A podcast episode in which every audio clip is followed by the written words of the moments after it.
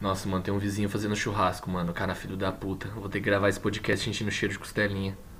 Oh, isso é triste, mano. De verdade. Vocês não sabem tanto que é ruim. Você tá aqui de boa ouvindo o cheiro de gordura pingando no carvão, tá ligado?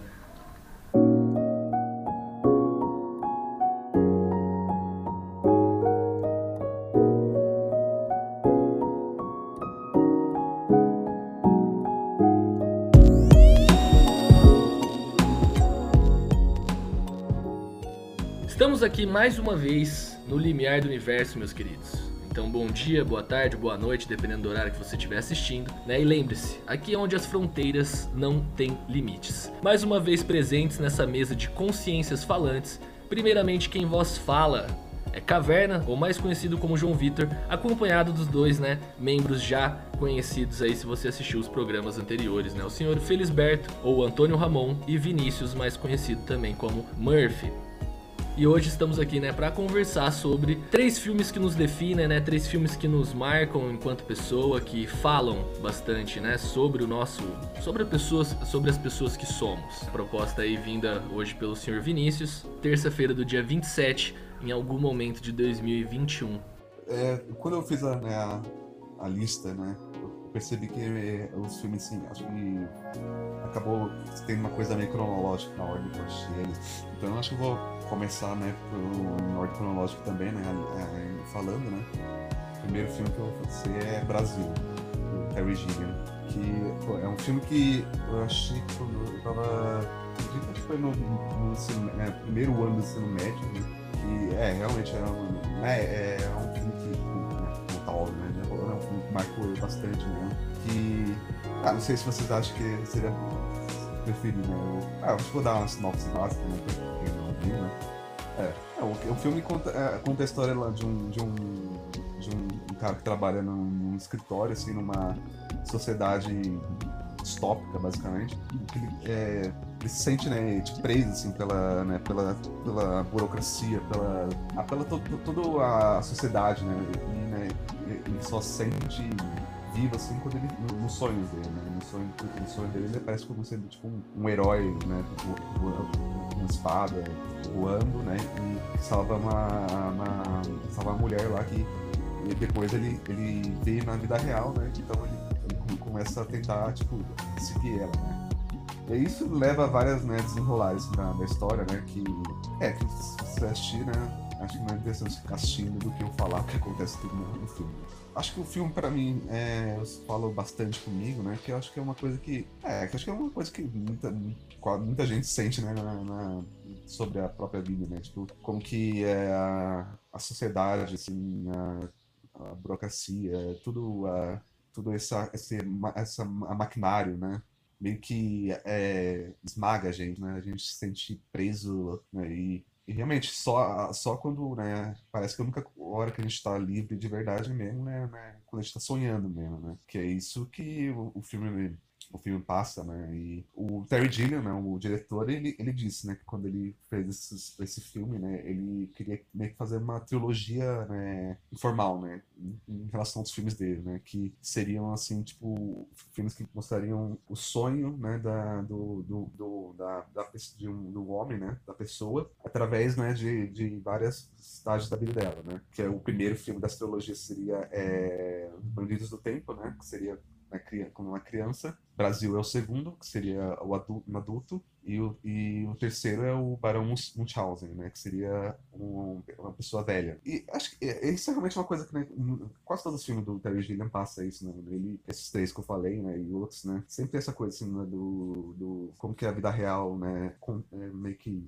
não, é, prende a gente, né? A gente se sente preso na vida real, né? E a gente só é realmente livre quando a gente, né, na nossa própria imaginação, das coisas, né? É, esse filme passa bem isso, né? Tipo, o final dele já é meio famoso, mas acho que não vou falar, né? né mesmo que ele é meio famoso já, que toda a criatividade né, visual, né? O, o, é o Terry Gilliam, né? Um cara que basicamente começou a carreira como animador, né? Trabalhava com Monty Python, ele é o único americano, né? Entre o, o, o grupo do Monty Python, né? Ele, ele, fez todas as animações na, série e, no, e nos filmes do Monty Python. E aí, né, isso, isso né, continuou, né? Quando ele começou a fazer os próprios filmes dele, né? Toda essa é, imaginação dele para se faça muito bem né, assim, quando você vê na, nas cenas de sonhos, né? As cenas de sonhos são, acho que, a, a, a parte principal, né? Do, a, dessa construção do filme dele, né? E é, é que eu falei, é, é, tipo, mesmo sendo um filme que eu assisti já, já faz, né? Porque faz bastante tempo, né? Faz quase 10 anos, acho. É um filme que é, ainda, eu ainda assisto várias,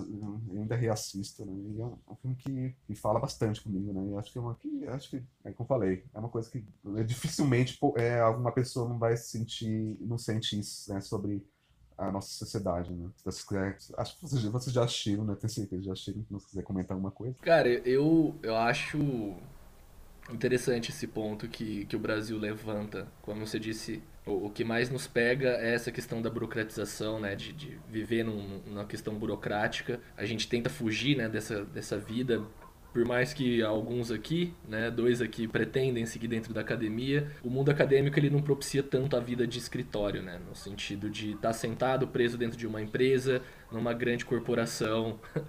É... Mais ou menos, mais, mais ou menos. menos. Mais ou menos. É, a gente tem, a gente tem uma, uma maior liberdade, tipo, se você vai trabalhar Teoria. em cima do seu campo de pesquisa, se você for uma pessoa feliz ali dentro, você consegue até fugir dessa normalização né, do, do mundo burocrático. Lógico, se você for querer seguir lá, pegar coisas de reitor, virar diretor de, de coisas, né, aí fica muito mais complicado.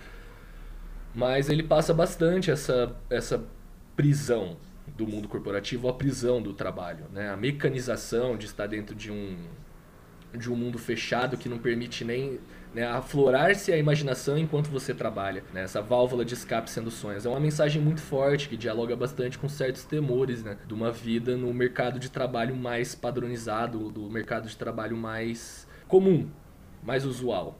Eu acho sensacional essa mensagem. É um medo que todo mundo chega a passar, né? Principalmente quando você é adolescente. Eu acho que se eu tivesse visto o Brasil enquanto adolescente, talvez essa brisa não tivesse me pegado. Talvez ele tivesse me impressionado mais pelos seus aspectos visuais. Não que não seja impressionante. Seria a mensagem que teria mais me afetado se eu tivesse visto enquanto adolescente. Sim. Ainda mais que. É, é, eu, eu, até lembrei agora que eu, eu, lembro muito bem que no mesmo dia que eu, eu achei Brasil foi o mesmo dia que eu achei pela primeira vez também Metrópolis, né? Puta que pariu. É, é, só que o Metrópolis tem uma mensagem positiva no final, né? Essa é a Exato, parte é. legal dele. É, né? Que o Metrópolis, eu falei, Metrópolis é até idealístico demais, né? No final, né? No final é tipo, né? Que fala, né? Que é, ele soluciona o marxismo é, é, uma mensagem boa, né? Eu lembro que tem a frase famosa que é o é, que une o, a mente. Né? É, o coração vai ser o mediador entre o, o a, cérebro, mente, a, a, mente e, o, e, a, e, as mãos, né? Isso, o coração é o mediador dos dois, entre a, entre a mente e o coração. É muito bonito. Ah, cara, não sei o que falar, tipo, é uma merda mesmo essa coisa de mundo corporativista, esse capitalismo desgraçado aí. É. Tudo, tu, tudo podcasters, tudo aqui esquerdista desgraçado. e... Mas, mano, é, é, assim, eu nunca. Não é um negócio que eu na minha adolescência ficava pensando muito assim, sabe? Tipo, eu sobre essa coisa do, do, do que eu queria ser quando crescer e tal, de, dessa vida de trabalho, eu vou falar para vocês que eu não pensava muito nisso, tipo, e aí na faculdade, quando você começa a fazer ciências sociais, todos aqui é, se conheceram na faculdade, a gente já começa a ter uma noção disso, porque a gente começa a estudar história política, sociologia, e, e aí você percebe que você tá ferrado e todo mundo tá ferrado junto, e, e, é isso aí, entendeu? E todo mundo tá preso a amarras. E, e querendo ou não, é me, mesmo quem, quem tem o, o poder aquisitivo, é, e aí já saindo um pouco do filme, né? Mas mesmo quem tem um pouco o poder aquisitivo tá, tá preso a amarras, mesmo podendo se desprender dessas amarras, né? Porque se você for ver esses caras que, que têm bilhões aí de dólares, os caras só pensam em trabalhar mais e ganhar mais dinheiro, sendo que eles não precisam disso, entendeu? Só são é, já não passa de meros números para eles, mas mesmo assim eles continuam com o objetivo de enriquecer mais ainda e a custo de nada, a custo de de aumentar ainda mais a fortuna deles, Sim. entendeu? E, então é, é, a gente fica preso né, né, né, nessa nesse ciclo, nessa realidade e de fato a gente e é essa questão, né? O, o que, que é ser livre, entendeu? O que, que como a gente consegue ser livre? Eu acho que é, que é, é, realmente é uma questão muito relevante e importante, mas assim, não é, é, algo que só fui pensar mesmo, só fui desenvolver esse pensamento mesmo na faculdade mesmo. Então, Nunca que eu ia assistir Brasil no, no ensino médio e desenvolver esse pensamento. Não, não, não, não rolaria. No máximo você vai ficar com a versão ao, ao mundo. Eu acho que eu nunca tive a pira do trabalho de escritório. Ah, não, mas é que eu. Padrãozinho. mas é que eu acho que Meio sabe, Matrix, sabe? É. Meio Neo. É porque acho que, tipo, pra mim, né, o Brasil não é, tipo, não, passou, não é só isso, né? Tipo, essa coisa, só, só do trabalho de escritório. Tudo bem, é uma grande parte, né? Mas, sabe, até como né, acabou sendo refletido né, na própria produção do filme, né? Toda a treta que teve lá o Terry Gilliam com a, com a Universal, né? O, o cara colocou lá uma propaganda, na, pagou, comprou uma propaganda na, numa, numa revista lá de, de, da indústria de cinema, né? Tipo, pra ficar só perguntando lá pro produtor, tipo, com- né, quando que você vai lançar meu filme, né? Porque os caras. Porque, mano, a, a- a distribuição americana do filme, né? Os, os caras cortou o filme, tipo, meia hora do filme. E mudaram o final. Deixaram o final feliz, sabe? Completamente final feliz. Então, E, mano, essa versão no Brasil, eu nunca vi, né? Mas eles falam que é terrível, né? Faz sentido, né? Pô, não é um filme tão longo, um filme de duas horas. Os caras deixam uma hora e meia, velho. Imagina, mano. Cara, muita se, coisa. se, se for fazer essa questão do, do- até da produção, a gente abriria uma vírgula muito grande para entrar na, na problemática de mercado, mas uma representação, né, da, de capar a imaginação, de capar a criatividade é pensar no Coppola, no Poderoso Chefão. Que durante né, grande parte do filme ele era acompanhado lá pelo produtor do estúdio, para qualquer momento o estúdio já chegar e falar: Ó, vai embora, troca esse cara. E ele vai lá e dá o checkmate, aquela cena genial, né, do bar. Acho que é outro que mostra, o próprio Blade Runner, os produtores tendo umas ideias sequeladas absurdas no meio da produção de Blade Runner, falando não, e, e é outro que eles colocam um final bom, né? A primeira versão de Blade Runner deve ser grotesca. Nunca assisti, mas só pelo que você vê na internet dá pavor. Você imaginar aquele final lindo lá no mundo do, cam do campo, eles indo embora em casal, e você fala, mano, que porra é essa? Então, aí eu ia, já aproveitando para falar o meu, né? Uma forma, talvez, de salvação, né? Que a gente tem de se libertar, talvez é a arte, né? E aí eu entro no meu filme, porque talvez essa seja uma das respostas, que é um filme que, que, que instiga mais perguntas do que respostas, né? Porque, pri- primeiro, an- antes de falar, eu falar do processo, né? Acho que é importante o processo que eu escolhi esses três filmes, né? Porque eu, eu- eu já falando, vou, vou trazer aqui um live action e duas animações, né? Porque, obviamente, eu, eu, eu consumo bastante animação, principalmente japonesa, os famosos animes, e, e aí, aí muito, muito, muito quando eu fui escolher isso aqui, eu não coloquei as minhas obras favoritas, até porque é impossível você escolher três filmes favoritos, né? É muito difícil. É, ou melhores. Foi realmente eu procurei tentar encontrar o que, o que que eles me influenciaram, seja na forma de consumir alguma coisa ou, ou impactar na minha vida. E o primeiro que eu vou falar é, é o filme live action, porque eu acho que aqui vocês devem saber qual que é para fazer a surpresa dos outros dois, né? Que é o sétimo selo do Igman Bergman. É O, o Igman Bergman, ele é meu diretor favorito. É, Quando eu assisti ele, eu tava num, num momento de de talvez não crise, mas de um momento de, sabe, pensar sobre a existência, sobre a nossa finitude, né? Sobre a morte. E porque eu sou de família católica, eu sempre frequentei a igreja católica desde pequeno, tenho catequese, comecei a fazer crisma. Se eu não me engano, eu não terminei o crisma, mas eu comecei a fazer lá. E aí chegou uma época que eu tava questionando tudo isso. se- Será que eu, que eu acredito mesmo nessas coisas e tal, né? Começar a pensar por você mesmo e não, não deixar ser, ser levado. E acaba tendo uma crise, né? Pô, um dia eu vou morrer, e aí? tá ligado? É, e- e esse filme, né? Um spoiler do filme, todo mundo morre no final, né? Então, Acabou, não assistam mais o filme. é, e esse filme ele conta a história é, é, de um de um cavaleiro de cruzada que está voltando das cruzadas e ele encontra uma Europa devastada pela peste negra. Ele começa a questionar a fé dele. Ele tem um encontro com a morte, mas para driblar isso, para a morte não levar ele, ele propõe um, um jogo de xadrez. Caso ele vencesse, ele escapasse da morte, caso ele perdesse, ele teria que ser levado. E o filme é, é basicamente ele questionando é, sobre a fé dele, sobre a existência de Deus, sobre a, a finitude. E, e para falar para vocês, não foi um filme que deu respostas, deu conforto de alguma forma para mim, mas foi um filme que acalmou meu espírito em relação a essa questão, né? Porque é, é, você, você tem o, filme, o filme toca em várias questões, toca, toca na, na questão também, tem algumas críticas à própria instituição da igreja. É, e, então,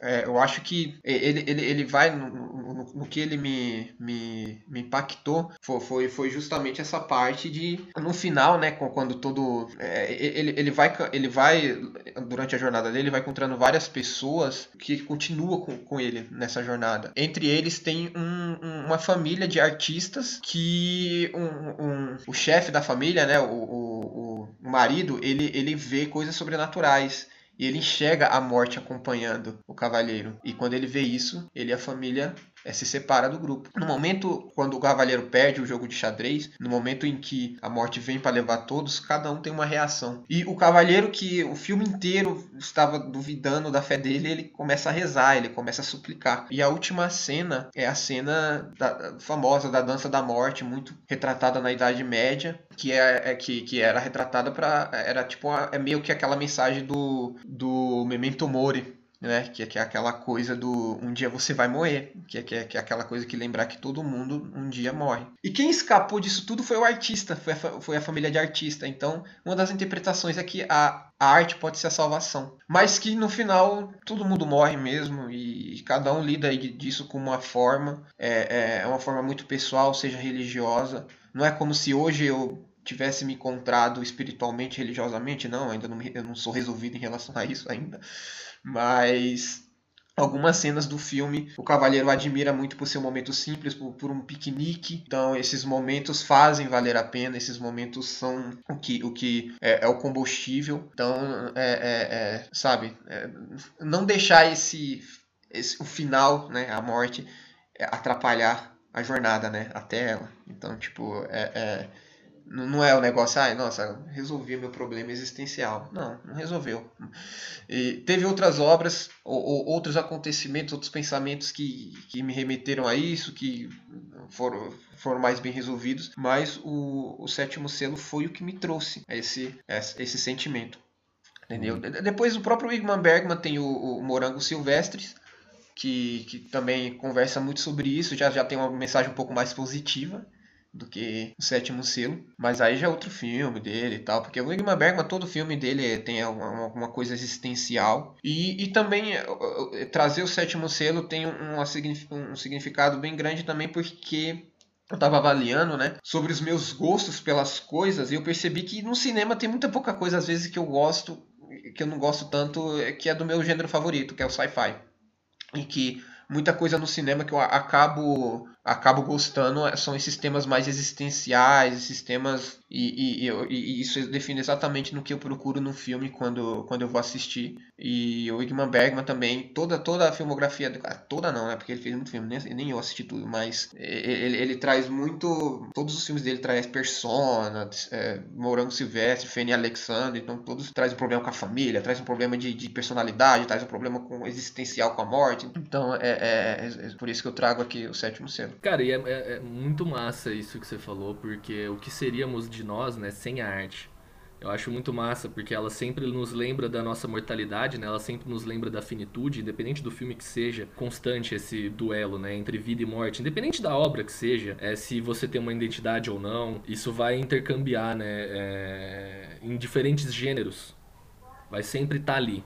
Né? A morte sempre está atrás, nos lembrando é, a nossa finitude. Cada filme, cada independente da mídia, vai dialogar de algum jeito, vai dar uma resposta ou não. O legal do Bergman é que ele pega nesse simplismo, né? Os pequenos momentos que o personagem aproveita, dele olhar para a vida e, e, acho que o caos todo de 2021, a gente tendo todas essas possíveis, né, caminhos da, dentro da obscuridade e a gente lembrar, por exemplo, com a pandemia, imagino que todo mundo começa a ter aquela saudade até dos pequenos, singelos momentos que pareciam rotineiros, mas que dão saudade por serem tão simples, mas tão aprazíveis o nosso cotidiano. É, eu vou falar tanto que realmente faz mano, muito, muito, muito tempo que eu assisti esse filme. Foi até antes do Brasil. Facilmente faz uns, uns 15 anos. O meu irmão é o cultizeira que já tava vendo essas fitas aí quando ele tava rachando com Velozes não, Furiosos. Não, não, é que, é que passava, passava passando na TV, tava passando no telecine.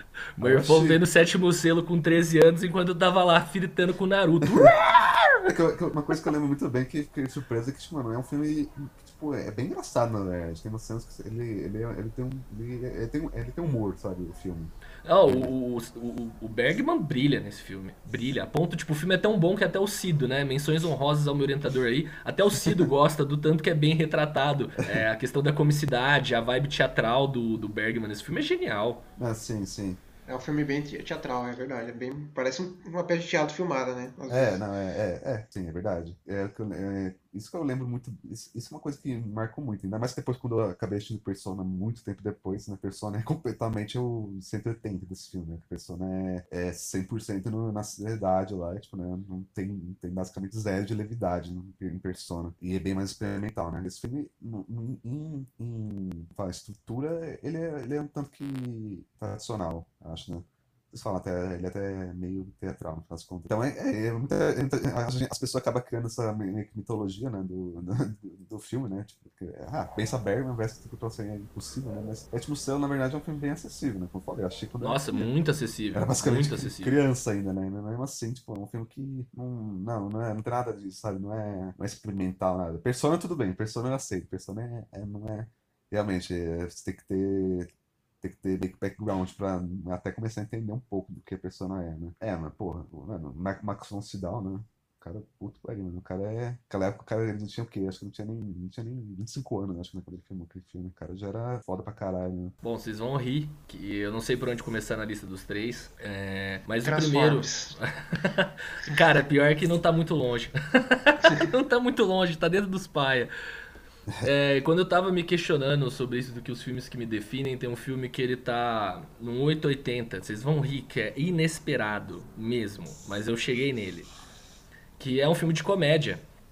Que eu me lembrei muito, né, do senhor Adam Sandler, deem risada, ó, tem um filme do Adam Sandler comigo. E, cara, é um filme que faz eu me questionar. Porque ele expressa muito do humor que eu carrego comigo e ao mesmo tempo certos receios quando eu paro pra pensar, né? Se vale a pena a gente crescer ou o que seria crescer.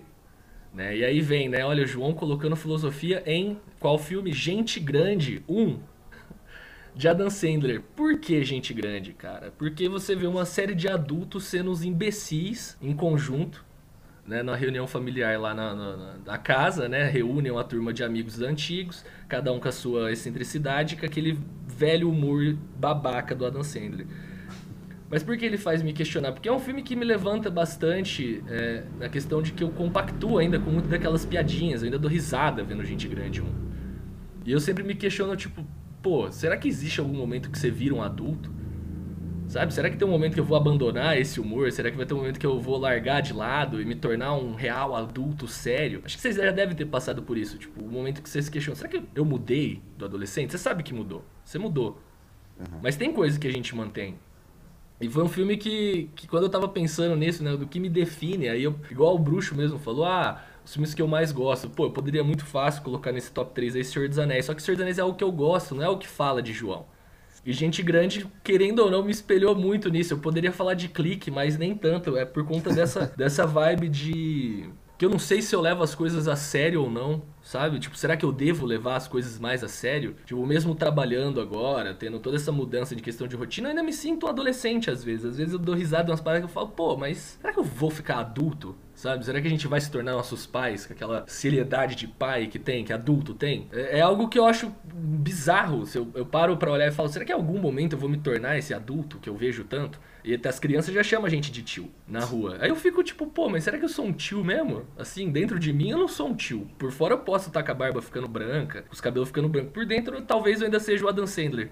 Fica aí. Um filme que, que me marcou muito nesse aspecto, né? Aproveito porque eu reassisti ele né, na TV aleatoriamente. E aí, na hora que eu tava me questionando dos três filmes, esse filme entrou. Bizarro, mas entrou. É, mano, eu, eu vejo anime ainda, entendeu? Eu vejo, eu vejo desenho, então. Mas vocês entendem essa vibe da seriedade que eu quero dizer sobre a vida Sim, adulta? sim, sim, sim. Porque lá você tem adultos sendo imbecis. E não é um imbecil zoado. Tem as piadas ruins que o Adam Sandler sempre vai fazer. Ele tem uns filmes extremamente zoados. Esse filme, ele tá na categoria dos filmes ruins dele. Mas tem muita coisa ali que eu falei, porra, mano. Se eu revejo os parça, é, posso estar com 35 anos, a gente se reencontrar, a gente vai ser idiota do mesmo jeito. É, Então, esse, esse é um negócio que eu. é, quando eu passei o ano novo na casa dele no ano novo de 2019 para 20, né? Último ano novo normal. a gente fala, a gente conversou aqui, tipo, a gente interagia da mesma forma, sabe? Então eu estudei com ele até o segundo ano do ensino médio e a gente se encontrou algumas vezes pessoalmente, outras é, umas três ou quatro vezes, mas eu acho que aquele foi um encontro é, por mais tempo assim que a gente teve tempo de conversar, tomar uma cerveja e tal.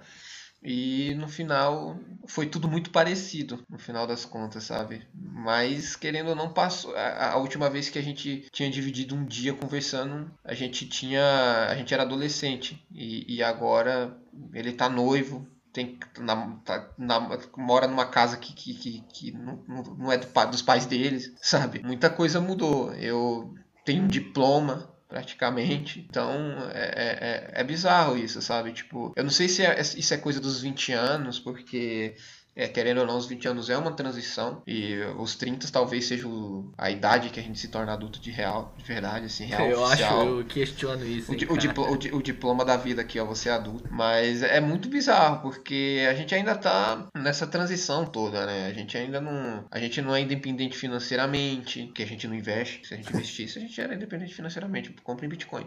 E aí. e aí. É... Mentira, hein, mano? Sei lá, na real. Você faz o que você quiser. Aí, mas tem tudo isso, né? Eu acho que tem muita essa coisa financeira, emocional e essa coisa emocional também, né? Eu, eu realmente eu, eu, não sei, eu não sei. Mas é, é, esse é o primeiro da lista aí. Os outros dois eu garanto que não vão ser tão pai. É, nessa esperava. Eu achei que você até falou, tipo, falando dança, eu falei, ah, mas acho que vai fazer aquele filme do Paul Thomas Anderson. Beleza. Eu pensei em clique. Eu juro pra você que clique ficou muito comigo, cara. Eu briguei muito com clique, mas eu falei, não, não, eu acho que tem um lado. Um lado idiota da minha parte que caminha com o lado da Dan Sandler. Tipo, eu imaginaria muito a gente, tipo, nessa turma nossa, mais os outros amigos nossos, né? Tipo, se a gente tivesse grana, a gente seria tipo a Dan Sandler. Mano, vamos gravar um filme aí no final de semana junto? Se a gente tivesse. Porque é isso que a Dan Sandler faz, né? Ele junta os parceiros e falou, vamos gravar um filme aí. Aí a gente aí, ah, tipo, sei lá, no meio desses churras, tá o Rei Liotta. Aí o Dan Sandler, dá uma palhinha. Aí o Rei Liotta vai lá e participa. Você fala, mano, genial. Cara, o cara é, tipo, caridade pros amigos dele. Tipo isso. Pior que é mesmo. Cara, é caridade Mas enfim, né? Seguindo a roda aí, e aí, Murfão? E o seu segundo filme? Tá, é, o segundo filme, né? Nossa, é. Pior que nem vai ser o mais difícil de falar, no final das contas. É o Love Exposure. Do ah, esse. Eu queria só fazer uma observação é bom, é especial. Uma observação isso é da hora. Que esse filme realmente denota tudo que você é. Eu juro, cara, se tem um filme né? que expressa o Vinícius no dia a dia é Love Exposure. É simplesmente perfeito. Desculpa a observação, mas ah, vai. Não, posso falar, né? Ah, ó, Love Exposure, né? Onde, é, não tem como começar? fazer uma sinopse. Nem começar, tenta. Né, Nem tente. Eu acho mano. que é mais fácil você definir sentimentos do que você dar uma é, sinopse, tá, tá mano. Bom. É, mano, mano, Love Exposure, mano. Não foi nem o primeiro filme que eu assisti do Sion Sono, né? O primeiro filme que eu vi dele foi o Clube de Suicídio, né? Que, né, o filme já é um filme que, mano, já. Eu assisti que quando também na adolescência lá, mano, foi um filme que já me marcou bastante também, né? Que ele é um, que é um filme que explora bastante, assim, né, aquela coisa assim do da, da, sociedade, né? Tipo, né? É, toda aquela coisa que ele tem né, sobre a sociedade japonesa, né?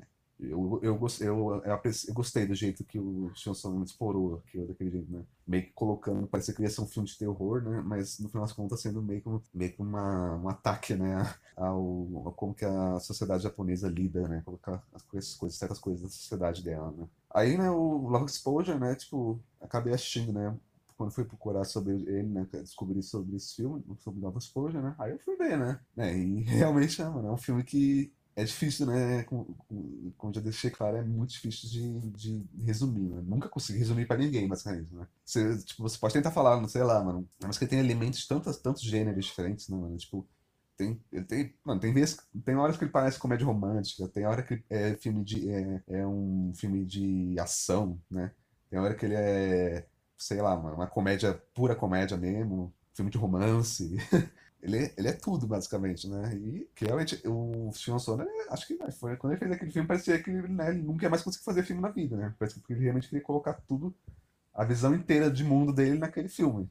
quase, né? É, a coisa principal, assim, né, no filme, né, é a relação lá, né, entre os dois personagens principais, né? O, que um, ele é um menino, um colegial, né, um, um garoto que foi criado, né, uma família católica, né? E a mãe dele morreu, né, quando ele é, ele é criança. E aí o, e o pai dele, né, é, é padre vira padre depois que a mãe dele morre. E aí acontece vários desenrolares, um desenrolar assim que é, vários desenrolares, né? Ele acaba, é, o pai dele acaba tipo não querendo falar com ele mais lá por causa de, de decepção lá com uma mulher que ele conhece, né? E, e ele, ele descobre que o único jeito que, que ele consegue que o pai dele trate ele como filho mesmo é pecando, né? Então ele fala que ele quer virar um pecador para fazer o pai dele, né, olhar para ele, né, tipo, com o filho, né? Porque ele sente que isso é a única hora que, a única hora que ele, é, o pai dele olha ele como filho é quando ele confessa né, algum, algum pecado, é, geralmente envolvendo né, é, fotografia de calcinha. Né? Que aí tem todo um segmento do filme dele basicamente treinando com o cara né, para tirar foto de calcinha. Né? E aí isso acaba levando ele conhecer lá a outra, a, a, outra menina que ele se apaixona, né? que ele, ele, ele, ele vê como é um, a única pessoa, a, única, a, primeira e a única pessoa, né, que ele vai se apaixonar, né, que ele chama, que ele fala que é a Maria dele, né, já porque a, a, a mãe dele falou que ele, ele tinha que casar com uma, uma mulher que seria, que fosse que nem a Virgem Maria, né, e, e isso a, leva ele a, também a entrada, a entrada da, da antagonista do, do filme, né, que é uma uma, uma menina que, né, tipo, ela tem um, tem um passado traumático dela e ela acaba virando, ela acaba fazendo parte de um culto que é, serve para lavar dinheiro e, mano, é um filme que, sabe, explora tanta coisa que é, é, é, que realmente é muito difícil, de, como eu falei, é muito difícil de, de falar, mano. Acho que sempre isso, isso que é foda quando as pessoas perguntam como é o meu filme favorito, que eu, é esse filme. Aí você fala, por quê, né? Aí por quê, mas não tem como, né? Acho que é que nem um filme lá que eu, que eu, que eu, eu e o, e o Antônio, o, não, o João. Não, não, não, não. Eu e o Felisberto a gente viu, né? esses, esses dias, né? O filme do Mamoroshi, né? Tem uma hora que ele tá, falando, ele tá falando lá sobre cinema, né? E ele fala que né, tem, filme é difícil de. Não tem como você falar de um filme, né? Em teoria, né? Porque o filme é uma coisa tão única, né? Que é é, porque acho que quando você pensar, né, que os surrealistas achavam que o cinema é a coisa mais perto de um sonho, né? Então, é sempre difícil, né, de você mesmo escrever um sonho, né? Escrever um sonho, quando você, amata, você sonha, né, e vai falar com outra pessoa, né, tipo, nunca vai ter o mesmo impacto que o sonho tem para você, obviamente, né? E, acho que esse filme é, é uma coisa principal, né? Que ele realmente, mano, é, o Sean Sono colocou toda a mente dele nesse, naquele filme, né? E, né, ele vai para lugares que você nunca imagina, né? Mesmo que no final das contas, né? Tipo, se você quer realmente simplificar no máximo, né? Simplificar no máximo é tipo é uma história de amor, né? É isso, Sim. Né? Eu acho máximo, que o, máximo. O, o Love Exposure, ele é uma experiência no espectro pessoal meu. É...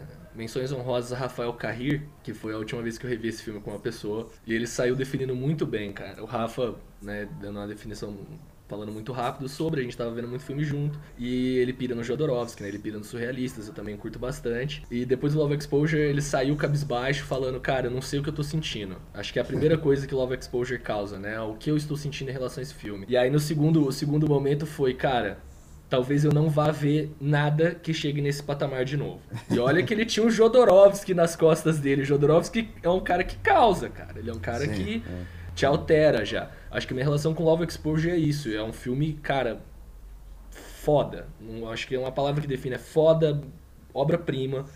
Mesmo nessa questão de contemplar diversos gêneros entre si, de ser divertido, de você dar risada e ao mesmo tempo você estar movido pela trama ali dentro, nas quatro horas, presaço, falando, cara, para onde isso vai, né? Que rola os primeiros 30 minutos e você fala, sério, o que vai vir? E aí vai, vai, vai, vai, você caralho, mano.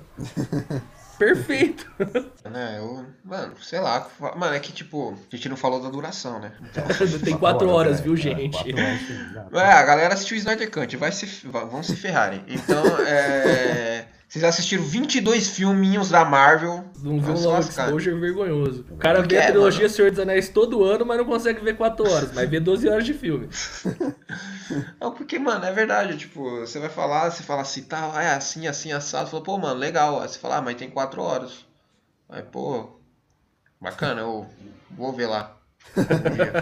Então, então, então, tipo, porque, porque não é um, um, filme que tem uma pressão social pra você ver, né? Porque as pessoas viram aquilo tudo de Snyder Cut, viram 22 filmes da Marvel porque tem uma pressão social. Então, é. você, vai ter que, você vai ter que ver Love Exposure porque ele é bom, cara. Porque ele tem qualidade. Entendeu? Então, tipo, realmente não, não tenho palavras para descrever esse filme. É fantástico mesmo, é uma experiência única. E, e olha que, velho, aqui acho que tem, é, tá cheio de nerd chato aqui, entendeu?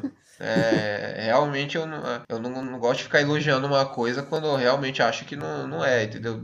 Às vezes você vai me ver falando assim, ah, é bom, é bom. E, e, e o negócio é realmente bom, sabe? Mas eu falo, ah, é bom.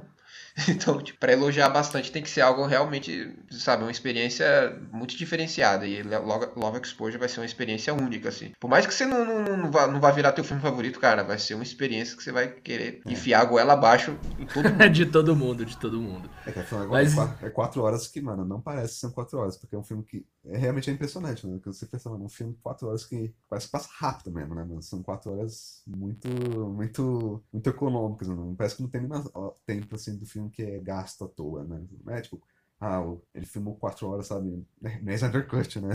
Basicamente.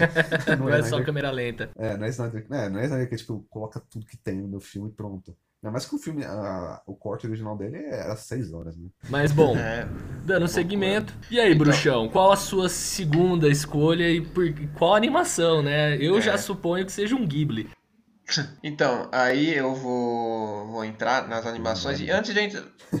vou e antes de, entrar, antes de entrar nas animações, né? Falar aqui que é, é, eu, eu escolhi trazer duas animações porque é o que eu mais consumo hoje em dia, por isso que é, é lógico. Mas tem vários outros live action também que eu gosto muito. Eu, eu, gosto muito do Tom Cruise, né? Eu acho o Tom Cruise sensacional. Tipo, não, não é só os, os Missão Impossível. Tem dois filmes do Tom Cruise que eu gosto muito, fica aqui roubado, né? Mas eu não vou. Só, só, menção honrosa que é Magnolia. Magnolia, eu acho fantástico esse filme. É, ah, tem Sangue Negro, Bug Night, pra mim nada do, do Thomas Anderson supera Magnolia. Foi, é uma experiência do caralho para mim, é, de eu chorar, de felicidade e tristeza. Eu acho fantástico quando chove sapo, lindo. E aí, e aí, e Jerry Maguire, Jerry Maguire, é, se, você quer saber o que, que eu acho sobre amor, sobre relacionamento, ver Diego Maguire, é aquilo que, que eu acho. Porque é, é incrível como esse filme tem um, um, um casal sem química nenhuma, mas faz todo sentido. Mas enfim. Mas uh, falando da, de animação, né? Esse, esse filme, eu trouxe esse filme porque esse filme foi aquele filme que eu falei assim. Eu olhei pra anime e falei, mano, não é só desenho que eu, que, que eu tô me divertindo, né? É, porque esse, esse filme, pra mim, ele tá entre. Se eu fosse fazer um top 10 melhores filmes que eu já vi, ele ia estar tá na lista. Que é Perfect Blue, do Satoshi Kon. Eu. É, pra mim, eu. Assim, é uma direção, pra mim, impecável impecável mesmo. É, jogo de câmera, escolha de, de, de, de arte, coloração, é, o clima, aquela loucura de você saber o que é real, o que não é, se, se é da cabeça da personagem principal, se, se enfim, é, é, é um thriller psicológico do caralho mesmo. É, é um negócio que é, é até um sentimento de parece que está assistindo um filme de terror, horror mesmo, assim. É, é um negócio fantástico. E, e, e quando eu assisti esse filme, é, é um dos poucos, uma das poucas obras, porque eu odeio reassistir obras. Eu não gosto dessa coisa de rever. Eu, eu gosto de rever quando, quando eu quero. Porque, ah, é legal, eu gosto daquilo. Não, não pra pegar minúcia, sabe? Eu não gosto disso, ficar gastando meu tempo em coisa que eu já vi. Tanto que eu tô puto que eu tô assistindo o Tena agora, né? tô no episódio 30. E eu, e, é, e eu tô vendo, falo, cara, tem tanta coisa aqui que eu só vou pegar na segunda assistida. Que merda, assistir 39 episódios de novo algum dia na minha vida, essa porra. Então, é, é e, e, e, Perfect Blue foi um filme que eu, eu reassisti novamente no dia seguinte. Eu, eu assisti num dia e só, não, eu só não reassisti de novo na mesma hora porque já era 5 da manhã. Então, é, precisava dormir, né? E, e, aí, Perfect Blue foi esse filme que eu comecei a olhar para anime, eu comecei a olhar para animação E eu falei, não, é, é, é um negócio que eu curto mesmo. E aí eu comecei a pesquisar mais história da animação, eu comecei a assistir animes mais, vamos dizer, cults, conceituais, é quando você começa a, a, a procurar mais sobre aspectos técnicos, não só aquilo que te entretém por, por entretenimento, procurar é, mensagens por detrás, não só em anime, mas também como animação ocidental, também tem muita animação ocidental que eu gosto demais. Tem, eu gosto muito da, da das animações do Laika, porque eu pago muito pau para stop motion, ou, ou, então o estúdio lá que fez o Song of the Sea, eles tinham, eu vi que eles tinham um filme aí no Oscar também esse ano, que eu acho lindo a, anima, a técnica de animação deles. Então Perfect Blue foi esse filme que trouxe essa coisa, sabe? De tipo, não, é, é, é eu gosto de animação mesmo, eu gosto dessa coisa, tipo, é, e, e não é coisinha de, de, criança, não é coisinha que, que daqui a dois, três anos eu vou parar de acompanhar porque eu vou ficar adulto e blá blá blá. Com Perfect Blue eu tive essa virada. E eu já assistia muito anime, já, já, já, já gostava muito de animação, só que foi, isso que eu, foi esse foi o, o veredito, sabe? Foi o, o martelo. Então, porque, é, querendo ou não, eu assisto muita animação, entendeu? Por exemplo, é, o Sétimo Selo, eu vi que, sei lá, duas vezes o Sétimo Selo, que eu já falei aqui que tem grande importância. Mas eu vivi cinco vezes, sei lá, Enrolados, dublado pelo Luciano Huck. Porque o que eu gosto de ver animação, entendeu? Porque eu gosto daquele filme, eu gosto, entendeu? Eu, eu fico vendo filme da Pixar, da, da Disney, eu fico vendo filme é, animação europeia, Persepolis, eu, eu, eu, gosto, entendeu? Eu procuro animação. Claro que o meu foco tá, tá nos animes, mas é no geral mesmo. Foi por causa disso que eu... Meu, meu único comentário sobre Perfect Blue vai ser extremamente curto. Eu só não considero o melhor filme dele porque ele não era parceiro do Susumu Hirasawa ainda. Ponto. porque só porque não tem o Susumu Hirasawa fazendo trilha sonora. Se não fosse isso, seria um nota 20. Ele é um 10. Ah. Porque, não, cara, a abertura cara, de Páprica é simplesmente uma das melhores aberturas que eu já vi no mundo dos, dos filmes dos animes. É, e menções honrosas a opening de Paranoia Agent também. Cara, eu adoro Susumu Hirasawa e a junção dos dois é simplesmente perfeita. Esse é meu único comentário sobre Perfect Blue, obra-prima. Eu fico muito triste falar falar do Satoshi Kon porque ele morreu muito jovem, né? Eu tenho certeza que ele entregaria mais umas. Não, né? Teria aí pelo menos mais uns. Não, teria pelo menos mais umas 5 Masterpiece até agora. É, mas esses, diretores, mano, de animes, o cara raramente, né? Se aposenta jovem, né? Com ele, né? É, então. Porra. O cara tinha pelo menos, mano, uns 20, 30 anos ainda pra ele. Facilmente. Trampo, então imagina. Mesmo se ele fizesse, mano, um filme a cada 10 anos, ele já seria três filmes, né? Sim, é, então... ia ser o filme, né, tá ligado? E ele tem um projeto engavetado, né? A Madhouse ainda é, não, não, não, jogou fora o filme que ele tava fazendo, que seria sobre inteligência artificial lá. Imagina, uma, o cara, Satoshi Kon falando de inteligência artificial. Então, é, é. E aí, pelo que eu tinha lido, é que a Madhouse tava esperando alguém tão bom quanto, é, ou melhor. dele, né? Mas né? Não apareceu. é, então, vai ficar lá pra sempre, vai ficar lá pra sempre o bagulho. É que, é, sei lá, mano, só falo que, né, hippie, né, né, realmente. Pô, porque o cara, cara, mano, morreu muito jovem, mano, tinha muita coisa pra fazer ainda. A pena. Bom, eu vou seguir então o fluxo, agora não vai ter Dan Sandler. eu acho que o segundo filme que me marcou muito, eu venho, sempre em algum momento eu reassisto ele no decorrer dos anos aí, desde a primeira vez que eu assisti ele com uns 17, então foi no terceiro colegial e é um filme que nunca a sensação muda. Sempre no final eu fico no mínimo emocionado e dependendo de quem eu estiver vendo eu me seguro para não chorar. Geralmente nunca dá certo, eu sempre choro. É... acho que é um filme que também marca muito Felisberto. A gente compactua. Que é A Felicidade Não Se Compra, do Frank Capra. Esse filme, eu acho que a mensagem dele é muito simples. Sobre um cara que tem lá sua família tradicional, sonha em viajar pelo mundo, e sempre em algum momento alguma coisa familiar, pessoal, vai o impedir, né? Então, um exemplo é ele tá indo para faculdade, a empresa, o banco do pai dele, né, vai quebrar e aí tem um grande capitalista do mal que vai comprar a empresa e ele de última hora decide não viajar para se resguardar, né, o banco do pai para ajudar os pobres que estão ali pegando empréstimos. E diversas situações no decorrer do filme vão segurando até vão segurando ali. É um filme que dialoga muito comigo desde lá dos 17 sobre a questão da amizade. Eu acho que é um filme que marca muito é, essa, esse amor que eu tenho pelas pessoas na qual né, eu considero meus amigos, as pessoas que eu tenho carinho e afeto. E nada vai resumir melhor do que a frase, né? Um homem nunca é triste, né, quando se tem amigos. Né? Um homem nunca é abandonado quando ele tem os amigos, ele nunca vai sofrer do jeito que imagina se ele tiver verdadeiros amigos consigo. É bizarro porque é um filme que dialoga bastante. Eu lembro que quando eu comentei isso, inclusive com o Rafa de novo, lá novamente o Rafael aparece, que ele foi lá e perguntou, cara, você é católico? E eu falei, não, não sigo mais, né, a religião da minha família. E é um filme católico que me define muito, é um filme com uma mensagem extremamente é, bíblica. Mas a Bíblia tem todo o seu lado positivo, né? A gente não pode esquecer das mensagens extremamente boas. E cara, a emoção que ele passa, né, de dar esse significado, talvez seja uma pira até quase igual do Bergman para você, bruxo, do sétimo selo. Né? Ele dá respostas a muitas aflições internas que sempre me acometeram, só que é um filme que ele abraça também.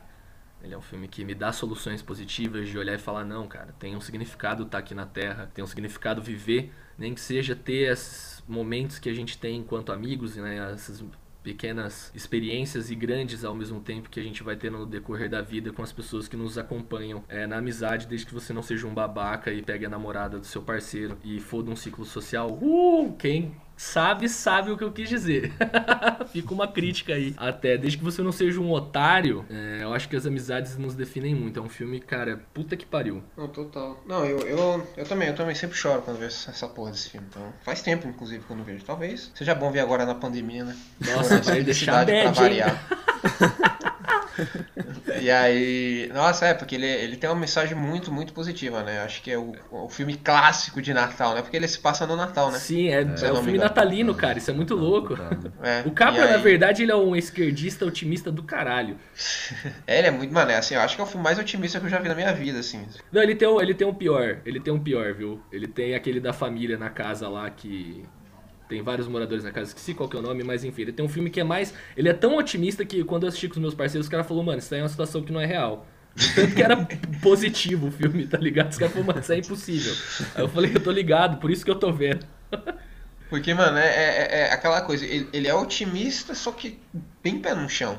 Sabe? Ele não, é que, ele não é aquele otimista, ai, que ah, não acontece nada fantástico. Quer dizer, acontece algo fantástico com o personagem, mas é só um, um, um método narrativo para te mostrar uma mensagem. Então, é, é, ele cultua a simplicidade, simplicidade, entendeu? É esses momentos simples que você tem que valorizar e que é isso que faz é, valer a pena a vida, né? Então, acho que é isso mesmo. E é exatamente isso que o Sétimo Selo também, como você disse, me passa, me passou também. É, é uma das mensagens que, que eu peguei também também. Capra, ele é o, né, basicamente o pai assim, do, do cinema humanista, né? Eu diria, né? Porque, pô, você vê lá o. Realmente, ele, ele é realmente acreditava, tipo assim, é, na, no, no, no, espírito do ser humano, né? Você vai ver, tipo, lá o Mr. Smith Ghost Washington, né? Nossa, outro com a mensagem humanista Puta que pariu.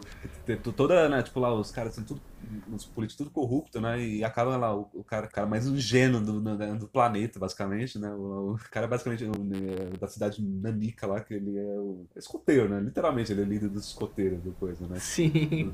Aí ele vai lá e, tipo, né, ele... Ah, toma um tapa na cara, né? Porque lá os políticos tudo lá é corrupto, né? Mas no final, né, tipo, ele consegue, ele persevera, né? Porque ele, né, ele consegue perseverar por causa, né, do, do, basicamente de força de espírito, né? Porque acho que isso é coisa tudo do Capra, né? O cara, ele era, né, imigrante, né? O cara veio da Itália, né? Então, tipo, ele acreditava, assim, né, na, na coisa, assim, do, do, do potencial da, do, do, do da, do homem, né, assim, de, ah, de conseguir é, ultrapassar os, o, né, assim, a, os sistemas, assim, que esmagam a gente, né. É, porque, como eu falei, ele era, ele era humanista, né, extremo, né. Tem gente, aí pode ter gente que achar que é piegas, né, mas, né, era uma coisa que, que, que ele fazia e sabe fazer bem, né. É, eu acho que esse lado piegas dele é que a galera afirma desse não dessa não realidade dele de fazer algo muito ideal, fazer algo muito bonitinho, muito fofo, é bem tosqueira, porque as pessoas parecem que querem sempre ter algo dark, ter uma mensagem pessimista, uma mensagem zoada, e você fala, cara, não se resume dessa maneira, sabe? A vida, ela tem uma mensagem positiva, ela tem uma parte que dialoga pela beleza da arte, né? Igual o próprio Bergman, igual a gente falou do Capra, e infinitos outros filmes que vão mostrar também os lados negativos, mas falando, olha, não é exatamente 880, não é essa polarização, não é esses extremos. Mas dando seguimento. Né? E aí, Murfão? Qual o último que você traz a nós? Nossa, mano, esse filme acho que vai ser quase tão, se não mais difícil do que o Long Exposure, né? Caralho, cara. É o, é, o filme é o Sans Soleil, do Chris Marker, que é acho que você pode dizer que é um documentário, né? Mas é que, hum, é, é que é realmente, sabe, é um documentário. que você pensa, é um documentário, né? Tipo, vai documentar a realidade, né? Acho que isso é uma definição rasa de documentário, né? Só que, tipo, esse documentário, não, é, ele não é só isso, né? Esse filme, né? Documentário.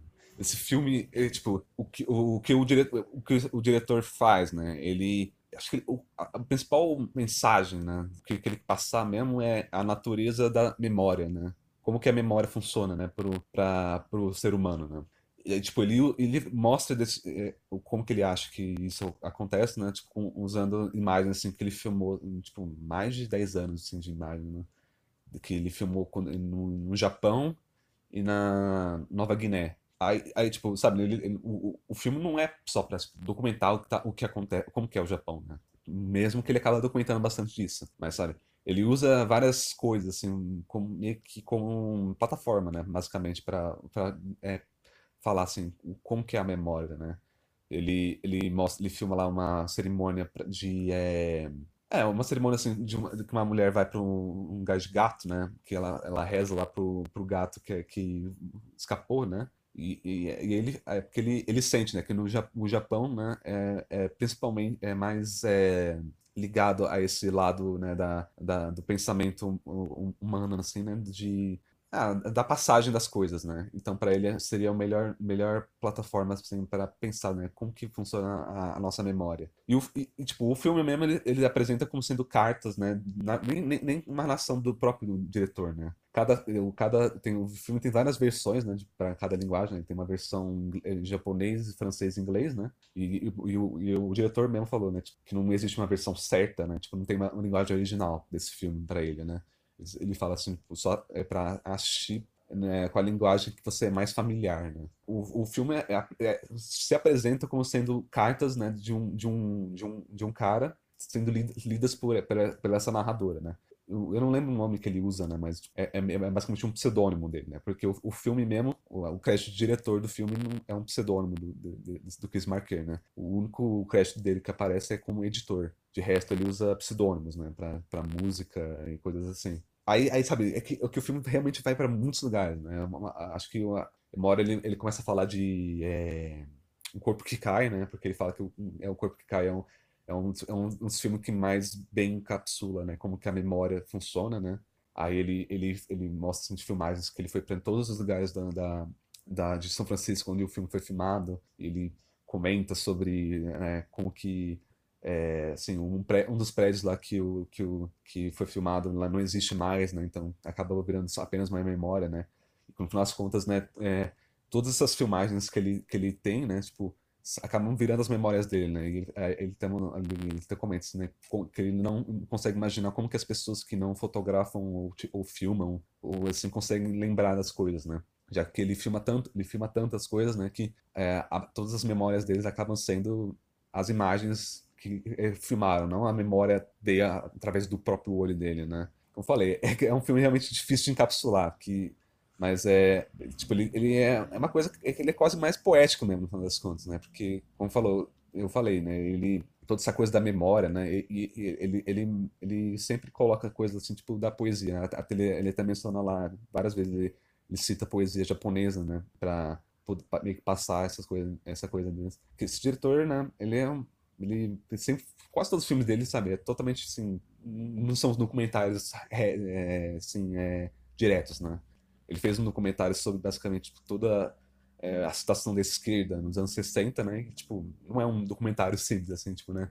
Não tem é, entrevista, coisa assim, não. Tipo, sabe? É sempre meio que uma, é, um comentário sobre imagens que ele filmou, ou, ou, ou, ou, que nem ele filmou, né? Várias imagens que não são dele, no final das contas. Acho que, acho que ele é mais famoso que ele é o diretor que fez o La GT, sabe? O filme que é, virou, que foi feito depois com 12 macacos. O Terry Gilliam também, né? então é uma coincidência. Nem pensei nisso, né? E, mas, mano, eu falei, é difícil de, de, de de colocar esse filme, sabe, numa caixa, né? É, rotular o filme é a coisa mais difícil para mim, para esse filme. Mas é, é que é um filme que quando eu assisti, né?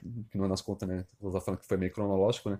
Esse filme eu achei um, que, uns, acho que uns três anos, quase quatro, né? Anos, é a primeira vez que eu achei esse filme. É um filme que, sabe, fez realmente. Deu um, um causou um impacto, assim, tipo, é, em mim que, sabe, fez eu meio que mudou, assim, tipo, o jeito que eu vejo essas coisas, assim, de imagens, sabe? Da memória, tipo, de como que a gente pensa, assim, o, o que são é, é, os sinais, né? Tipo, é, é um filme que acho que conversa muito com a... O que é aquilo que você estuda, com, com você estudou um pouco com Cido, é é um filme que bate bastante nisso, mesmo que ele nunca mencionou nada de semiótica, mas no das contas, sabe, ele analisa assim, né, como que é esses, esses sinais, né, como que eles como que eles funcionam, né? Tipo, né? Como, como que é, toda essa coisa assim lá do, do, das cerimônias, né? Para é, funeral para os animais que morreram no zoológico, né? No Japão, né? É, todas as film, filmagens de, de da guerra da guerra civil que da guerra civil não, da guerra de, de dependência do Guiné, né? da Guiné, né? E como que isso afetou a, a própria independência de, da, da, da a própria revolução lá em Portugal, né? Que acabou com a ditadura de Portugal. É um filme, falei, cada pessoa é, é, um filme que realmente faz você pensar, né? Eu acho que o, o, paralelo que eu consigo traçar, mesmo não tendo assistido o documentário, quando você estava é, tratando sobre a, a memória, me lembra muito as declarações do Tarkovsky, né? Principalmente com as Polaroids, as famosas fotos. Ah, não. Não, ele... pra... É um paralelo muito incrível por essa parte do que, que é memória, do que, que é imagem, como a gente vê. Só pensar no espelho do Tarkovsky, que espelho e nostalgia, que acho que são as duas expressões que mais aglomeram essa visão de como que se trata a arte, de como se trata é, a própria poesia. O paralelo máximo da, do seu discurso é o próprio Tarkovsky colocar os poemas do pai dele é. no meio dos seus filmes, né? Sempre tratando, a gente for pensar na, na infância de Ivan, quase autobiográfico, não é, não é a infância de Ivan, é o espelho que é quase autobiográfico, né? O espelho. É o espelho, que tem toda a questão autobiográfica do Tarkovsky. E, cara, as polaroids dele são simplesmente lindas de se, assistir, de se ver, né? Quem tiver uma curiosidade, dá uma olhada nas declarações do Tarkovsky sobre a arte. Porque eu não assisti o documentário que o Murphy citou, mas achei muito legal, provavelmente eu vá ver no futuro. Não, é, o, ele, ele próprio cita o, ele cita o, o Tarkovsky no documentário. Ah, perfeito. Ele, perfeito. Ele, ele, acho que ele, ele era amigo do Tarkovsky. Ele, fez um documentário quando o Tarkovsky tava morrendo de câncer. Ele, filmou o Tarkovsky, sabe? Nossa, então os caras era. Faz sentido eles terem esse diálogo. É. É, não, e aí, bruxão? Cara... Pode, pode falar, é. pode falar, Não, não, não, era assim mesmo. Assim falar. Não, eu, eu, não vi, então. achei interessante, eu tava escutando aqui, achei interessante. Também vou, pretendo assistir futuramente. Eu vi que é um documentário experimental, né? É, Pelo menos é. não tem quatro horas, né? Então. Não, não. Mas bom, dando continuidade então aí na nossa lista. E aí, bruxo, vai encerrar com o que, meu querido? Então, mais uma animação. Só, só, só, só pra falar antes, eu não vou encerrar com, com, com o Estúdio Ghibli apesar de tudo. Caralho. Não vai ser Estúdio Ghibli, só que fica a menção honrosa aí, né? Que eu já assisti todos os filmes do Estúdio Ghibli. Quer dizer, todos os filmes do Estúdio Ghibli não, mas pelo menos o Miyazaki e Exalta Carrata eu já assisti todos. Revi a maioria deles mais de uma vez. Mas fica. Porque eu teria que escolher um, um filme só do, do Hayao Miyazaki, então é impossível para mim escolher um filme só dele. Mas também porque eu acho que, como o tema é o que, o que define a gente, né, dessas coisas, eu acho que a minha escolha faz mais sentido. Então, retomando, o primeiro foi essa questão existencial, pessoal minha. Ah, o segundo foi por causa da forma como eu vejo a animação no geral mesmo, não só em animes, mas muito muito em animes também. E esse terceiro, ele definiu o, o, meu gênero favorito, não só o gênero favorito, como subgênero favorito, que é o Ghost in the Shell do Mamoru Oshii. Então, o, o Ghost in the Shell, ele, quando eu assisti ele, se eu falei que, que no, no Perfect Blue eu revi no dia seguinte, o Ghost in the Shell eu revi assim quando eu assim quando eu acabei. Então eu, eu revi no mesmo, no mesmo momento, assim que acabou o filme, passou uns 10 minutos, falei, não, vou rever de novo. Então foi, é, é, foi mais uma dessas levas de filme que, que me confirmou mesmo, né? Não, isso aqui, animação não, não é coisinha de criança só, né? Tem algumas coisas que mais complexas e tal. Mas também é, me fascinou de vez é, para esse universo sci-fi. Então eu, eu e, e, esse subgênero que é o cyberpunk. Né? Porque aí, e aí eu fui ler o mangá do Akira, e aí eu fui, fui procurar Neuromance. Então o Ghost in the Shell ele foi essa porta de entrada para mim. Então, por isso, por isso que ele, eu acho que ele é bastante relevante, porque eu acho que quando eu, eu, eu fiz essa lista, né, eles não estavam presos só naquela mídia, né? O, o Ghost in the Shell, ele ultrapassou isso, ele me fez ler livros de sci-fi, ele me fez procurar Asimov, ele me fez é, é, é pesquisar mais sobre esse gênero cyberpunk, então ele ele, foi importante é, nesse sentido. É, é, é, tá aí, né? Por isso que eu gosto bastante de Ghost in the Shell. E também é Mamoru Oshii, sendo Mamoru Oshii, né? Eu não sei se é o meu filme favorito do Mamoru Oshii. Eu gosto muito de Pet Labor 2. É, também tem o Anjo Zeg. Tem os filmes live action dele aí que eu quero ver também. Só vi Talking Head recentemente com o Murphy. E gostei muito do que vi. Ele, ele, nos filmes live action dele, ele também é muito experimental também. É, não, não fica só nas animações e essas questões mais existenciais, sobre religiosidade, sobre existencialismos mesmo. Então eu, eu, eu gosto bastante do, do Ghost in the Shell. É claro que também tem essa questão né, do, do Matrix, né? Porque aí Matrix depois se inspirou bastante no Ghost in the Shell. Essa coisa de confundir o mundo real. Será que a gente vive uma, uma simulação? Será que gente, o que, que define a gente como ser humano, como máquina, ou a mesma coisa, tanto faz. Então o Ghost in the Shell ele, ele é, ele foi importante para mim nesse sentido, de, de, de me apresentar, de, não, não, não, não apresentar, mas de, de confirmar que, que, eu, que eu gosto desse gênero sci-fi, de que e esse subgênero é, é, é, um subgênero que eu gosto bastante, que é o, que é o cyberpunk. Cara, eu acho que o, o Ghost in the Shell é, é muito complicado para mim, é uma obra que eu gosto muito também, muito, muito. Mas eu acho que esse impacto que você sentiu, é... porque o Ghost in the Shell, fui ter contato com ele já adolescente, né? Enfim, posteriormente até a adolescência, que eu fui sentar e ver in the Shell sentar e falar, mano, vamos ver isso aqui sério. É, eu trocaria só, tudo, isso tudo que você falou eu só trocaria pra Akira. É a única coisa que eu tenho a agregar. Akira ocupa esse espaço no meu coração. Em questão de animação de ficção científica, o Akira é o que ocupa é, isso que causou em você, foi Akira em mim. É, é. Mas assim, Ghost in the Shell é uma obra genial. É, é, a única coisa que você tava falando e eu pensando, putz, se trocasse pra Akira, você tá, é o João Vitor falando no seu lugar, tá ligado? Então são duas o... obras que causam impacto forte demais. Forte o mangá demais. de Akira, o mangá de Akira é, é, é a obra sci-fi cyberpunk assim que eu mais gosto, sabe? Até mais do que Neuromancer e, e até mesmo Blade Runner que Bom, eu gosto muito de Blade Runner, mas o mangá de Akira para mim é a obra cyberpunk que eu mais gosto, assim, tipo, minha favorita. Não sei se é a melhor, mas é, é bem discutível, por que não? Então é, é a minha favorita. Então, mas o Ghost in the Shell veio primeiro, entendeu? Eu assisti Ghost in the Shell primeiro, por isso que. que... Sim, não, faz, faz sentido pra caralho. Faz sentido pra caralho. É, na verdade, isso te define muito. isso fala muito de Felisberto. O filme do. O filme, não, o filme com você share realmente é bom demais, né? Até que, mano, quando eu fui assistir lá a, a série de TV, eu acabei nem assistindo inteiro, né? porque acho que eu, eu é, é que tem realmente essa coisa da divisão, né? Tipo, tem muita gente que prefere muito mais a, o Ghost de Shell do Masamune Shiro. Do, é, Masamune Shiro, né? Do autor original, né? Porque no, no, no, é, é, tem, tem, tipo, tem comédia, né? Tem coisa mais, tem mais levidade, né?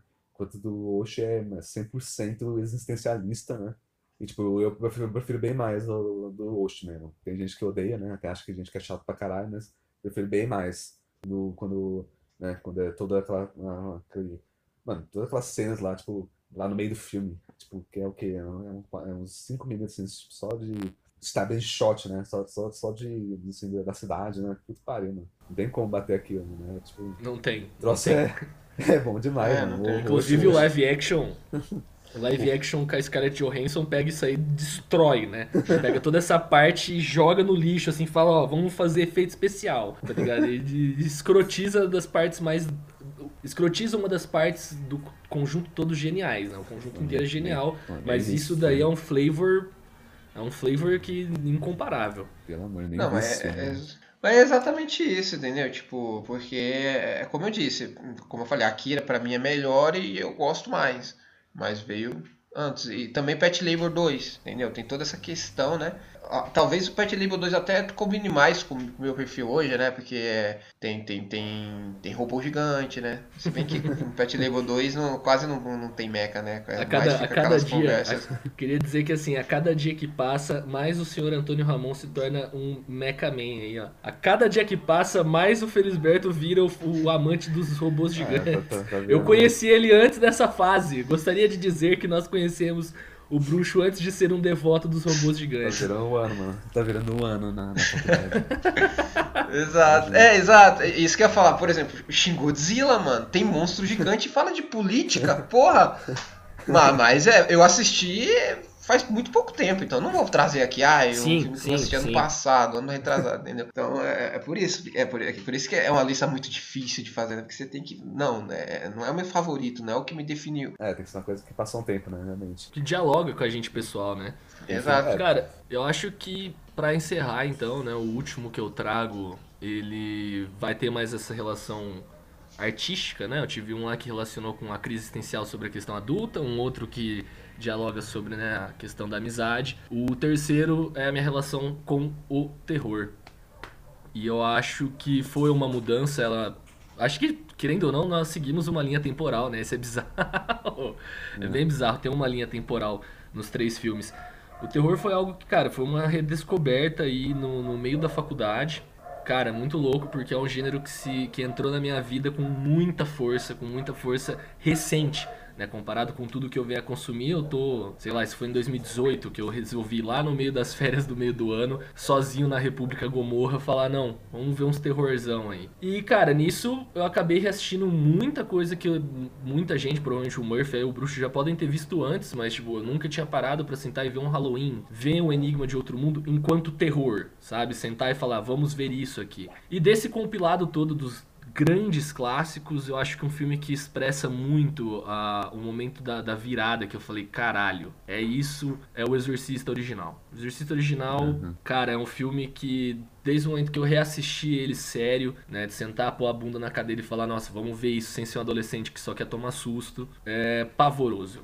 Pavoroso de lindo, é pavoroso de horroroso, e, cara, é uma obra atemporal, né? É- é- a única coisa que eu sou triste com o Exorcista é que ele é tão bom, tão bom, que não tem nenhum outro filme de exorcismo que chega no nível do primeiro sobre exorcismo, né? Esse é o triste do Exorcista. Ele é a obra máxima e nada que saiu posteriormente. Tem coisa que chega perto. Pô, Exorcista 3 eu não vou chamar de filme de exorcismo. Desculpa. Não é um filme de possessão demoníaca mesmo. Então acho que, cara, essa é a única coisa triste, porque ele é tão bom que nada que veio depois chegou perto. E ele é o que consolidou, acho que é o que me marca que se me perguntar e falar, ah, me fala um filme de terror para rever, fala um filme que você ama de terror, vou falar, cara, vai ver o Exorcista que você vai sair extremamente feliz com tudo o que você quer de bom e com efeito prático, que é a melhor parte. né? Que é gente jogando objeto mesmo no meio da cena, é vômito sendo jogado na cara do ator, com que claramente a reação dele de repugnância é real. eu ri muito quando eu descobri isso, que não era pra ter ido na cara dele, né? O, o vômito lá dela, a hora que Sim, pega sim. no olho. O cara foi muito gênio, porque ele fica repugnado, você fala, nossa, eu sou o ator, tinha mandado o diretor tomar no rabo. Na mesma hora eu tinha falado, ô louco, tá tirando, mano? Que nojo, velho. Então é, ele me relaciona bastante, porque foi um dos primeiros aí, quando eu comecei a ver terror de novo, que eu, que eu assisti, quando eu tava tendo essa, essa entrada no gênero, e até hoje, desses todos primeiros, não que eu não goste dos outros, eu gosto muito de todos os outros, mas o Exorcista é a bomba nuclear aí dentro do terror, não tem como. Avassalador. É, mano, é isso que eu, eu tava pensando. Tava faltando um terror, né?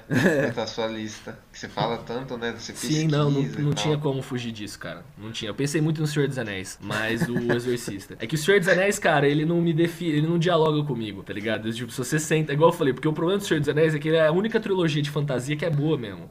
É. Entendeu? Tipo, não tem outro filme de fantasia. Não tem listas de filme de fantasia. Você vai ver, sei lá, História Sem Fim, Nárnia 1. Pera, pera. O Cavaleiro Dragão, que é questionável, e Do- acabou. Aquele filme do. Aquele filme... Ah, esse é, o- esse é o Esse Cavaleiro Dragão, aquele filme do, do Tom, Tom Cruise. Isso. Tem, tem, um do, tem um do. Legend. Tá? Legend. O Tom Cruise é maravilhoso, cara. O Tom. Cruise é um. Na lenda, Cara, ele nem tinha feito a cirurgia no dente ainda. o dente dele era separado ainda. Sim. Mas, mas você falando do, de filme de terror, né? Que tá- não entrou nenhum na minha lista, mas, mano, eu também gosto muito dos filmes de slasher, né? Então, Nada vai ser é- tão canônico quanto a gente assistiu seis sexta-feira 13, literalmente dois dias. dois então. dias, a gente viu seis. Foi, foi genial. E, e isso porque a gente tinha rolê pra dar de noite. Porque se a Sim. gente não tivesse nada, provavelmente a gente teria assisti- assistido aquela porra toda em um Nossa, dia. eu tinha visto os. É isso que você consegue que a gente viu os, os Hora do Pesadelo. A gente Verdade. viu as ficção científica. A gente viu uns 20 filmes, cara, em uns 5 dias. Fácil. E, Fácil. e- e- e aí, menção rosa pra mim aqui, que eu gosto muito desse que eu acho divertidíssimo e também acho que dá medo também. Evil Dead 2, que pra mim, eu já falei. Evil Dead é sou genial, genial. Mas, mas- mas, cê- cê- saindo um pouco do assunto, você falou do. Como é o, o- o do Carpenter que você falou lá? O Enigma de Outro Mundo. É, nossa, é, você falou assim, o- como terror, né? Até hoje eu vejo esse filme com sci-fi. Pra você ver como esse filme é excelente, cara. Sim, sim. Esse filme é, que, ele é cara, excelente como terror, excelente como sci-fi. Esse filme Sim. é sensacional, essa porra. Provavelmente ele, ele, ele entraria na minha lista se eu não tivesse assistido ele ano passado. Eu assisti ele ano passado. Olha, se eu for fazer uma menção honrosa pra aproveitar, já que eu já citei o Exorcista, não tem muito o que ficar comentando sobre o Exorcista, né? É, se eu for fazer uma menção honrosa dentro do terror, eu gostaria de aproveitar então a palhinha que você usou aí sobre o Enigma de Outro Mundo, que eu acho que um dos poucos filmes de terror que me acompanhou desde pequeno, porque eu sempre assisti, na verdade, dois. Que eu sempre assisti. Um não vai ser tanto terror. Mas o Predador eu vejo desde que, sei lá, desde que eu tô no útero da minha mãe, eu devo ter visto Predador. E, cara, Alien, o oitavo passageiro, é uma obra de arte do Ridley Scott, que tá comigo desde sempre. E que, cara, hoje eu pago mais pau ainda pra Alien, o oitavo passageiro. Então fica essas duas menções honrosas aí no final da lista. Alguma menção honrosa, Morfão? Acho que não, porque eu não pensei em nenhum, né? Não consigo, não consigo pensar da tua cabeça agora. Mas sei lá, mano, tipo. Ah, não, ah, não consigo lembrar não, né? Então, então, gente, então fica aí nosso programa. A gente deu aí uma boa, Ah, não, lembrei, lembrei, né, uma lembrei. boa dialogada. É, é. Ó, lá É, vem. não, é, não. É, um filme. Você corta agora, Esse é um indústria. filme que, tipo, se fosse quatro filmes, né, em vez de três, ele estaria, né? É o Era Uma Vez na América. Ah, forte. Muito Isso é forte. bom, isso é Então bom. fica menções Filmes de máfia, né? Filmes de máfia nos anos 80, 70 ali fazendo. Menção é honrosa, então, a o Era Uma Vez na América aí, do nosso querido, né, Sérgio Leone. E toda vez que fala de Leone eu fico triste porque eu assisti o Oscar de 2021 e lembrei que o Ennio Morricone morreu ano passado. Isso É. me doeu muito o coração. Menção rosa ao Ian Holm também, que morreu ano passado. Aí perdemos o nosso Bilbo e o nosso Android canônico no Alien Oitavo Passageiro. Mas bom, então, gente, encerrando o programinha aí, como de praxe, né, no nosso final, as indicações aí da semana, pra quem for ouvir, quiser seguir alguma coisa que a gente tá assistiu, consumiu, começando aí, né, uma, indica uma indica indicaçãozinha aí, Merfão, que você indica aí pra galera da semana. Eu, é um filme que eu, eu realmente nem sabia da existência dele até, tipo, semana passada, mano. Me- Realmente pegou de surpresa quão bom é, mano. Eu, eu já falei com, com o Felisberto sobre ele, né, mano, que realmente, nossa, é bom demais, mano. É, que chama é, a, a Lenda do, do Santo Beberrão. Legend of the Holy Drinker. É, do é, que é com o Rutger Hauer. né, Ele é, o, ele é o principal. Esse é um filme que você até falou, né, Felisberto, sobre, tipo, coisa lá da, de, espiritual, mano. Que esse, esse é um filme que lida muito bem com essa coisa, assim, sabe? Sem ser muito na cara, sabe, né? Eu diria. Que conheço o diretor, tipo, o cara era católico, assim, sabe? Italiano, né? 99% dos caras vai ser católico, caramba, ou, ou né? Ou, aí, aí sei, o Pasolini, né? Que o cara era 100% ateu, mas mesmo assim fez o filme sobre, sobre a Bíblia.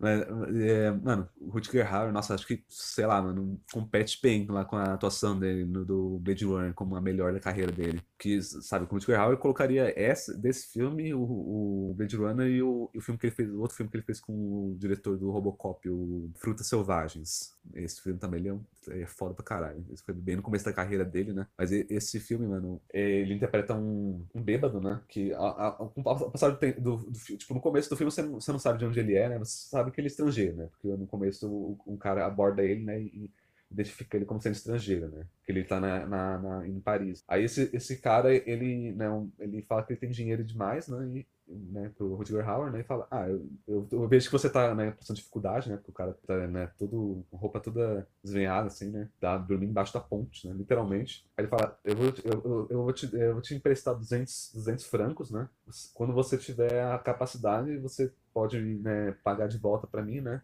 Dando esse tanto, mesmo tanto para para doando para a igreja, né? Doando para uma igreja lá, para uma uma santa, né? Eu não lembro, esqueci qual, qual santa era, né? Aí, né? Tipo, o, o, o cara começa, tipo, com, é, com esse dinheiro, né? Ele começa, é, tipo, ele consegue dormir no hotel, né? Consegue cortar, é, ir no cabeleireiro. Aí começa a acontecer vários é, é, eventos assim, né? Tipo, ele, ele acaba conseguindo dinheiro, né? Mas toda vez que ele vai é, cons consegue tanto dinheiro para devolver, né, para a igreja, né? Tipo, alguma circunstância, né, é, quase que milagrosa mesmo, é milagrosa só que para ruim, né? É que ele não consegue fazer, tipo, alguma circunstância faz ele não conseguir oferecer dinheiro, né? Mas aí, tipo, mas mesmo assim ele é, ainda acontece, é, ele sempre aparece um dinheiro assim do, de algum lugar, né? Mas, mas, mas mostra, tipo, sabe, como que, mesmo, mesmo sendo ele um cara honrado, né? E o, o Hauer passa isso sabe, puramente, sabe, pela, pela, expressão facial e corporal, né? Porque é um filme que não tem muito diálogo. A maioria do diálogo dele é, tipo, é francês, tipo, sem legenda, né? E a, a, a maioria das coisas que a gente é, descobre sobre ele é, tipo, é, é, em flashback, que raramente tem diálogo mesmo. Mas, sabe, o, o Hauer, né, ele Mano, ele, ah, ele domina o filme mesmo. O cara é bom demais nesse filme. é, um puta é. ator. É um puta ator. Mas bom, dando seguimento aí. E aí, Bruxão, qual é a sua indicação da semana? Vou falar o que eu vi na semana, então, nesse final de semana que eu vi com o Murphy com Henrique, ou Otaku, como conhecido no grupo, né? Então. Fica menção rosa, ó, temos um Otaku. que é o Flag, né? Um, um anime ONEA, que foi lançado para internet em 2007. Ele, ele é bem diferente, ele, ele segue um, um estilo meio documentário de, uma, de um conflito que está passando em um país, aparentemente do, do Oriente Médio, um conflito religioso. Você segue uma jornalista que ela vai documentando as, as ações de, um, de uma partição de um grupo da ONU tentando resgatar uma bandeira que poderia trazer a paz a esse país. E todo o anime ele se passa pela câmera da jornalista. Então, tu, tudo, que, tudo que nos é mostrado foi o que foi documentado pela jornalista.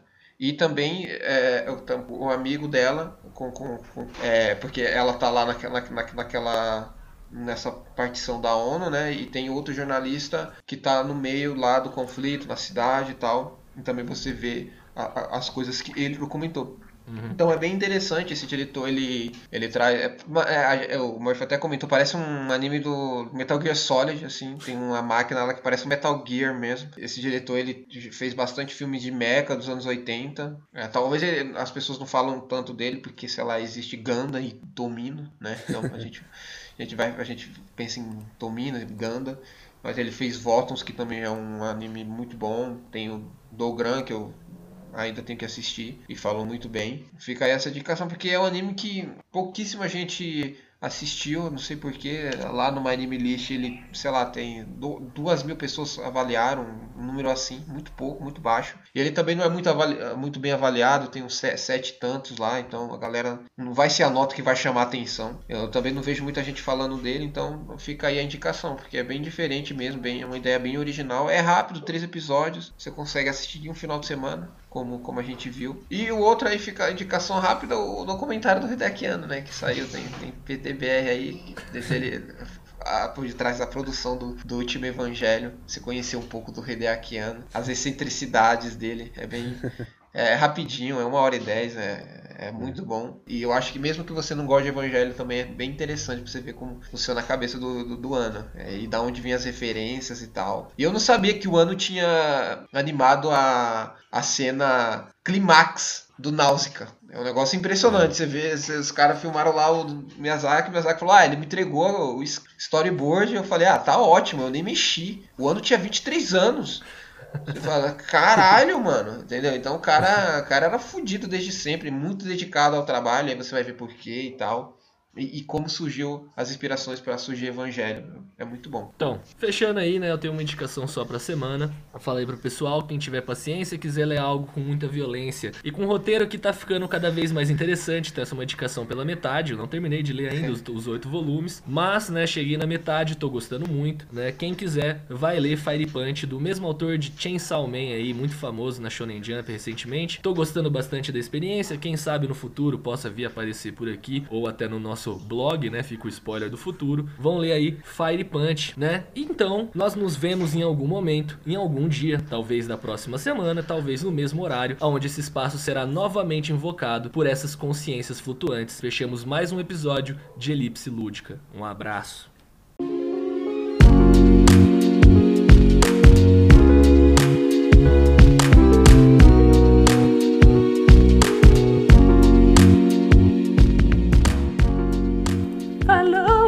Gravação. Deixa eu tirar até o fone, pelo de Deus. Pelo amor de Deus, raiva esse fone no ouvido. Eu não caí disso aí. É, então, mano. Cara, tamo pegando fogo, tamo pegando fogo. Foi. Não, não, é, eu tô falando o, o bot não caiu, né? Nossa, apertando. Foi errado. Olha, vai lá, perde o episódio inteiro. Não!